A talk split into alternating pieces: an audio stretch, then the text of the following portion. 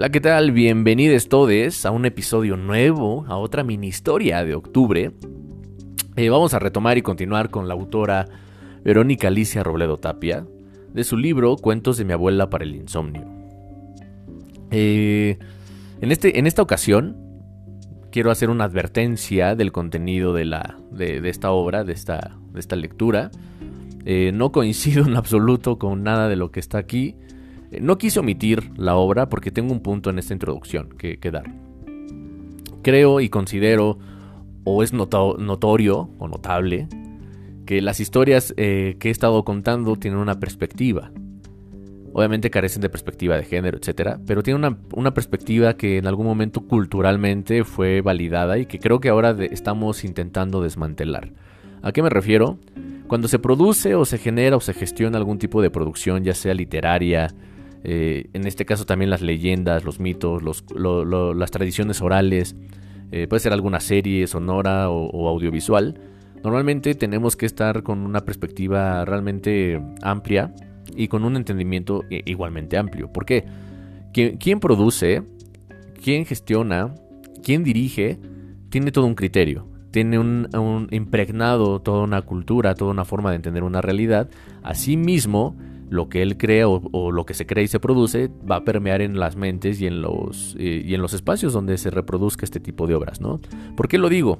Porque normalmente en las historias que he leído, la perspectiva de la mujer eh, ha sido o la maltratada, el objeto de venta o de apuesta, o que son realmente las, los seres malos, ¿no? Como las brujas, eh, los seres sin algún tipo de valores, etc. Por otra parte, la figura masculina, por llamarlo de algún modo, eh, ha tenido eh, el, dote o se le ha dotado de virtuosidad, ya sea como un ente maligno, pero como no cualquier ente maligno, sino un ente maligno como el diablo, ¿no? O como un ente como un santo, como algo, algo bueno. Entonces, entender estas diferencias nos hace responsables de que el contenido que estamos expuestos tanto en este podcast como en cualquier otro lugar, tenemos que discernirlo y no dejarlo pasar como tan a la ligera.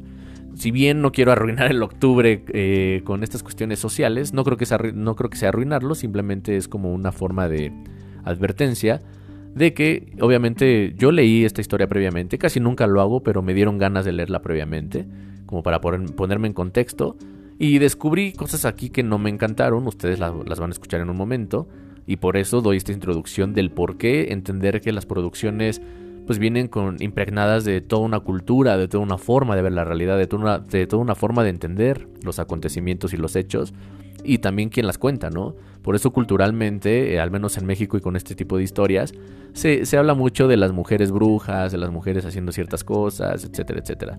Los hombres normalmente son las víctimas en este caso. Así que bueno, eh, teniendo en cuenta este contexto, teniendo en cuenta la advertencia, vamos, vamos a, escuchar de qué trata esta, esta historia. Y ya poco a poco te vas a ir dando cuenta del por qué mi introducción. Y bueno, esta historia se llama Los Arrieros, repito, de Verónica Alicia Robledo Tapia, de su libro Cuentos de mi abuela para el insomnio. Y dice lo siguiente.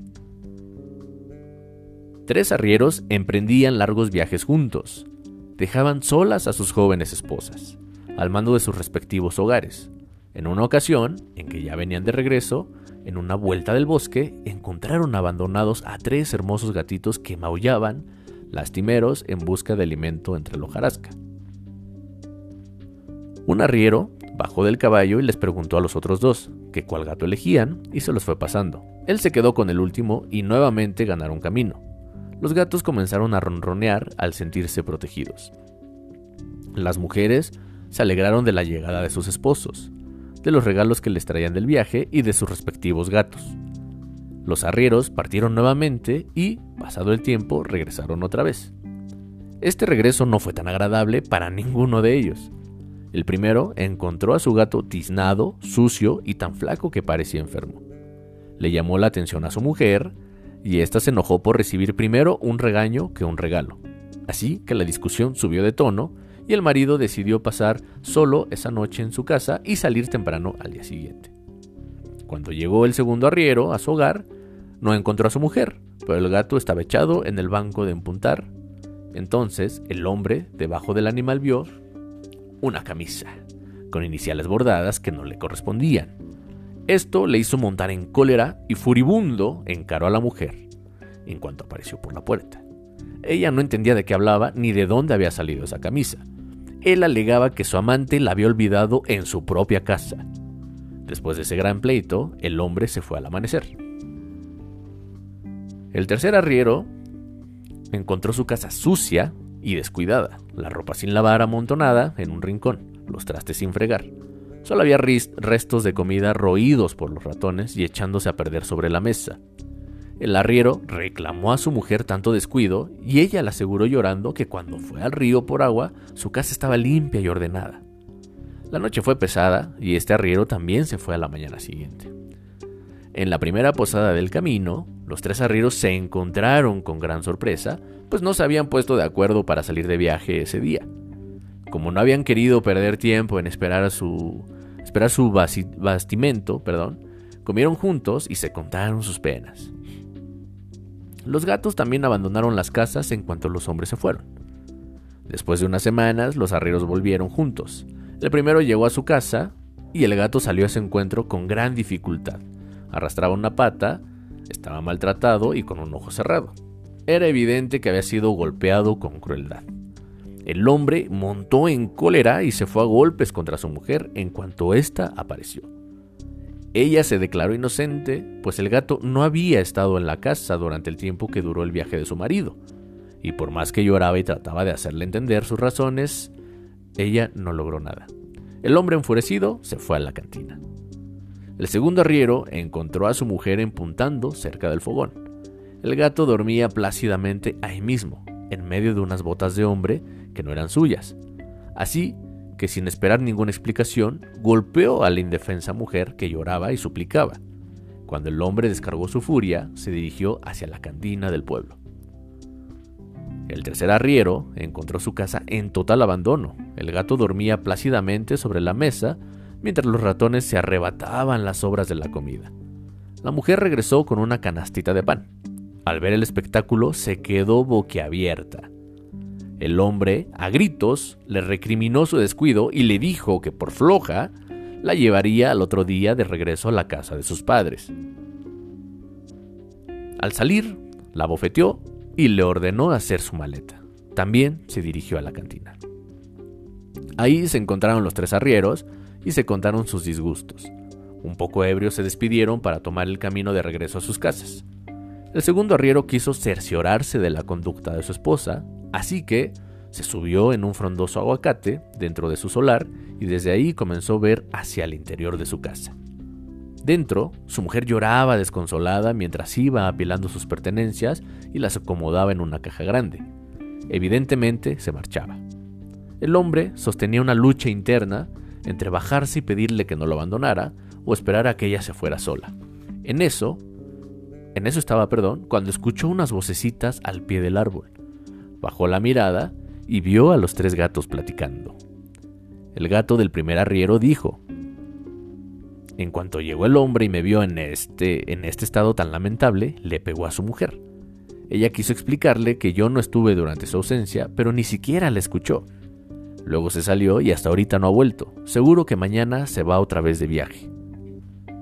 Luego el segundo gato dijo, cuando el hombre llegó, me encontró durmiendo entre unas botas y, con lo de la camisa de la vez anterior, pues ya no tuvo duda de que su mujer lo engaña.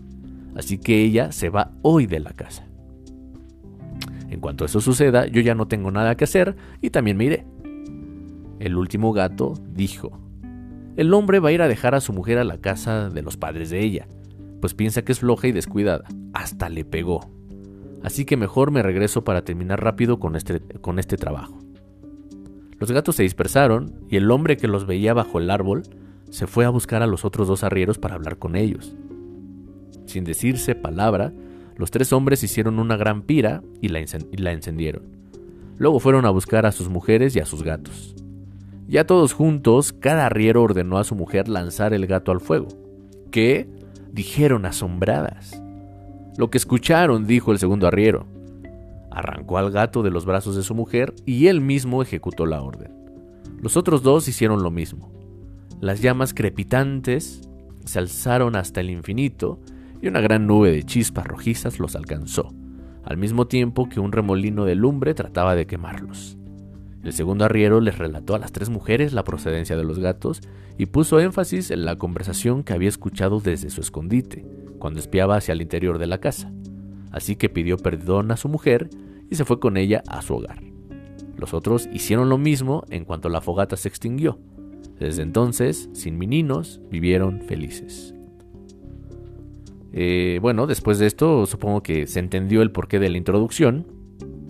Eh, es una historia con cierta violencia, me parece innecesaria, con ciertas cosas que... Eh, pero bueno, es una historia más de este libro.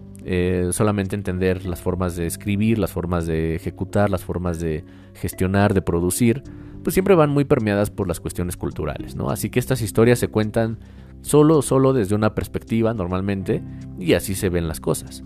Por otra parte, eh, haciendo, eh, dejando atrás esta, esta, esta parte, los gatos, por ejemplo, en cuestiones simbólicas y en otros sentidos también un poco ocultos, siempre se han caracterizado por ser animales nocturnos y ser como los aliados de Satán, ¿no? Alabado sea.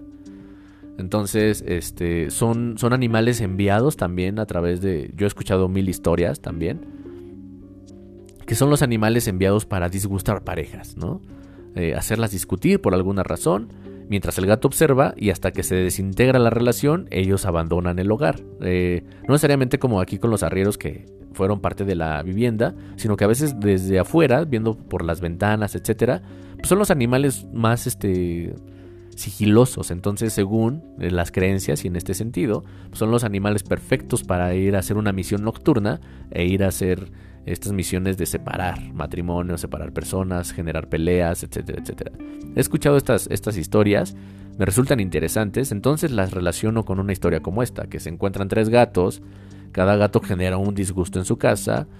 Eh, aquí quizá faltaría contexto o más abierto porque hasta donde yo tengo entendido dentro de estas creencias, los gatos, te digo, son enviados por alguien que hace trabajillos oscuros o cosas así para generar este tipo de respicidad y este tipo de, de conflictos, ¿no? Entonces en este caso lo relaciono mucho, creo que va por parte de ello. Y, así, la verdad, eh, me, resulta interesante que un gato pueda, que un gato, entre comillas, pueda realizar este tipo de hazañas, ¿no? Y bueno, esa, esa fue la historia de, este octubre, de este 27 de octubre, gran día, increíble, en la cual, eh, te repito, no es de mi agrado cómo suceden las cosas en esta historia, no me parece tan, tan interesante, ni mucho menos el contexto, pero bueno, repito, entender cómo se gestiona, cómo se produce y cómo se hacen las cosas y también saber criticar, ¿no? Y en fin, esta, esta, fue la historia del día de hoy, espero que te haya gustado, espero que tengas otras historias similares, que, que, tengas algunas historias con animales, cuando hablan de, brujas, por ejemplo, de nahuales, cuando se habla de, de eh, animales espías como los gatos, de las lechuzas, etcétera, etcétera. Si tienes alguna, pues platícala en tu casa. Todavía estamos muy a tiempo de contar historias. Todavía noviembre tiene mil cosas que ofrecer en cuanto a, cultura, en cuanto a historias, en cuanto a mitos, a leyendas, a historias de terror también. ¿Por qué no? No todo es Halloween, también hay Día de Muertos. Aquí no se habla nada de Halloween hasta ahora, pero en algún momento, en algún momento, quizá el día de mañana, sucederá. Eh, y bueno, agradecer nuevamente a los que permanecen, a los que están eh, pendientes también del, contenido, agradecer que los números siguen subiendo y también agradecer el tiempo que me dan y ese permiso de estar con ustedes con estas historias cortas e increíbles. Nos escuchamos muy pronto, yo soy Ángel Strong, eh, nos vemos y nos entenderemos en el mundo de las ideas y nos escuchamos el próximo capítulo. Hasta luego.